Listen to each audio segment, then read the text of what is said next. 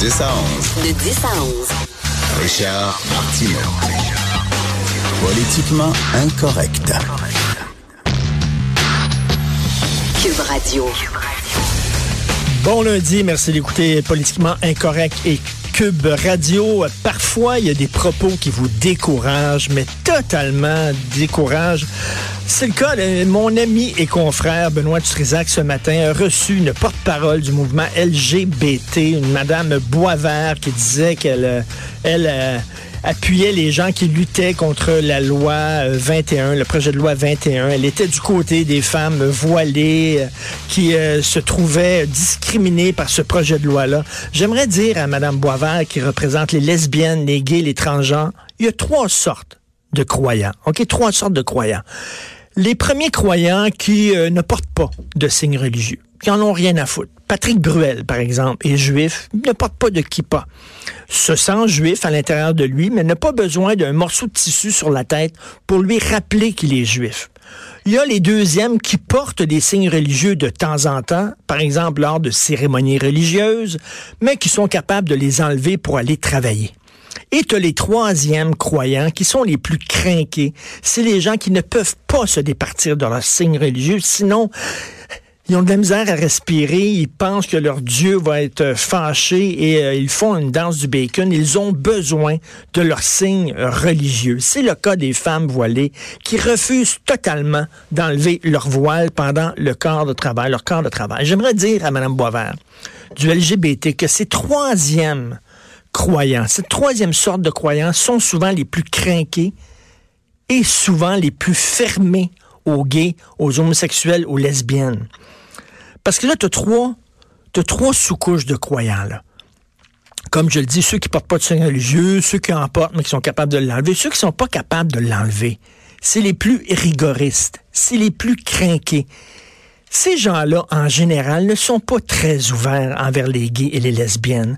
La bande là, qui était autour d'Adil Sharkawi là, un certain dimanche, qui manifestait contre la loi 21, toutes ces femmes voilées qui manifestaient, Pensez-vous que ces gens-là sont extrêmement ouverts envers les gays et les lesbiennes? Je, comprends pas ce, mariage-là, cette union-là de deux groupes qui ont des intérêts totalement divergents.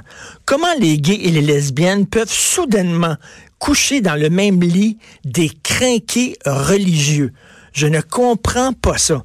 La dernière fois que Adil Sharkawa participé au défilé de la fierté gay, c'était quand? C'était quand? Si vous avez des images d'Adil Sharkawi sur un char allégorique en train de danser sur I Will Survive à côté de Mado Lamotte, s'il vous plaît, envoyez-nous ces images-là. S'il vous plaît. Je ne comprends pas. C'est un, mariage contre nature. Les gays devraient être au contraire pour le projet de loi sur la laïcité ou en tout cas ne pas s'allier avec des gens qui sont aussi crainqués que ça en disant je dois porter un signe religieux 24 heures sur 24, sinon mon Dieu va, va se fâcher. Je ne comprends pas ça. Vous avez vu euh, aux États-Unis, donc, euh, il y a des États où on devient extrêmement sévère envers l'avortement. La Georgie, par exemple, on va interdire maintenant l'avortement dès que le cœur du bébé bat. Là, c'était autour de six semaines. Moi, personnellement, j'ai des problèmes avec les avortements tardifs. Vous savez qu'au Canada, techniquement, légalement, vous pouvez avorter la veille de votre accouchement. Moi, j'ai énormément de problèmes avec les avortements qui se déroulent euh, au dernier trimestre de la grossesse parce que là, on ne parle plus d'embryon, on parle même plus de fœtus, on parle presque d'un bébé.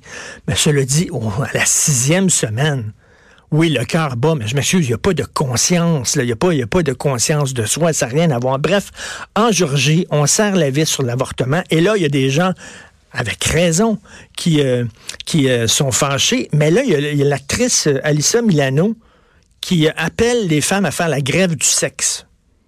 Pas de sexe. Couchez pas avec votre mari, couchez pas avec votre chum tant que c'est pas réglé cette affaire-là. Premièrement, Qu'est-ce que vous voulez que ça fasse à Donald Trump? Il va continuer à avoir des relations sexuelles. Certainement pas avec sa femme, il fait tout le temps baboune, mais il va continuer à avoir des relations sexuelles, même si 99% des hommes ne baissent plus aux États-Unis. Donc, il s'en fout. Deuxièmement, pourquoi en faire une histoire d'homme contre femme? C'est complètement ridicule. Il y a plein de gars qui sont pro-choix. Il y a plein de femmes qui sont pro-vie. Il y a plein d'hommes qui sont fâchés et en colère contre cette loi-là qui a été votée en Georgie. Pourquoi soudainement on va dire on va punir les hommes? Tous les hommes vont être punis. Et troisièmement, c'est quoi cette histoire-là? On fait la grève du sexe. Écoutez, on est en 2019, on n'est pas en 1959, où on disait que les femmes couchaient avec leur mari pour leur faire plaisir. Tu sais, les femmes qui utilisaient le cul là, comme pour faire du chantage.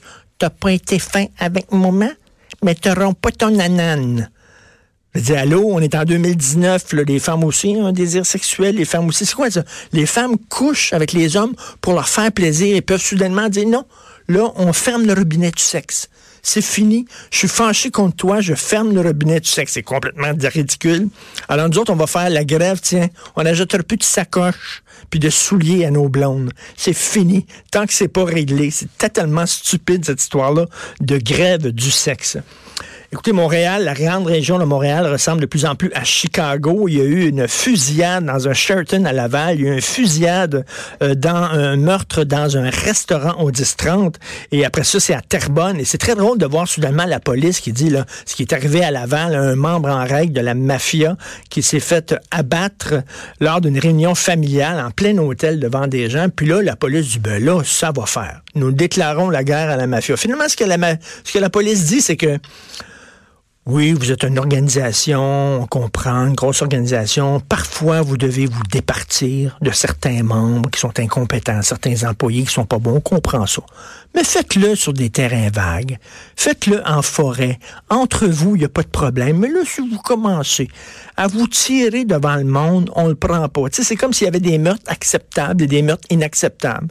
Penseriez-vous qu'on dirait ça, mettons, là, des viols dans des parcs loin où il n'y a personne qui se passe, c'est correct, c'est acceptable. Mais là, vous commencerez pas à agresser des femmes devant le monde, ça n'a pas d'allure. Là, là, on va mettre nos culottes. Un meurtre, c'est un meurtre. comment ça se fait que là, la police dit, ah, là, c'est la goutte qui fait déborder le vase. Vous vous tuez devant du monde. C'est comme si on se, on a la nostalgie de la belle époque où vous régliez vos comptes entre vous loin du regard des gens. La belle époque où vous euh, mettiez le corps de vos ennemis dans un sac de couchage et que vous lanciez ça dans le fleuve, c'était fait proprement. C'était fait en toute discrétion. Pour vous, un meurtre, c'est un meurtre. Mais quand même, c'est assez rock'n'roll, là. Bing. Puis le 10-30, et le gars, il mangeait dans un restaurant. Arrive un homme cagoulé, lui tire dans la tête en plein resto. C'est vraiment Chicago dans les années 20. Ça n'a ça, ça, pas de sens. C'est assez, euh, assez étonnant. Et si vous voulez lire un excellent texte sur la laïcité.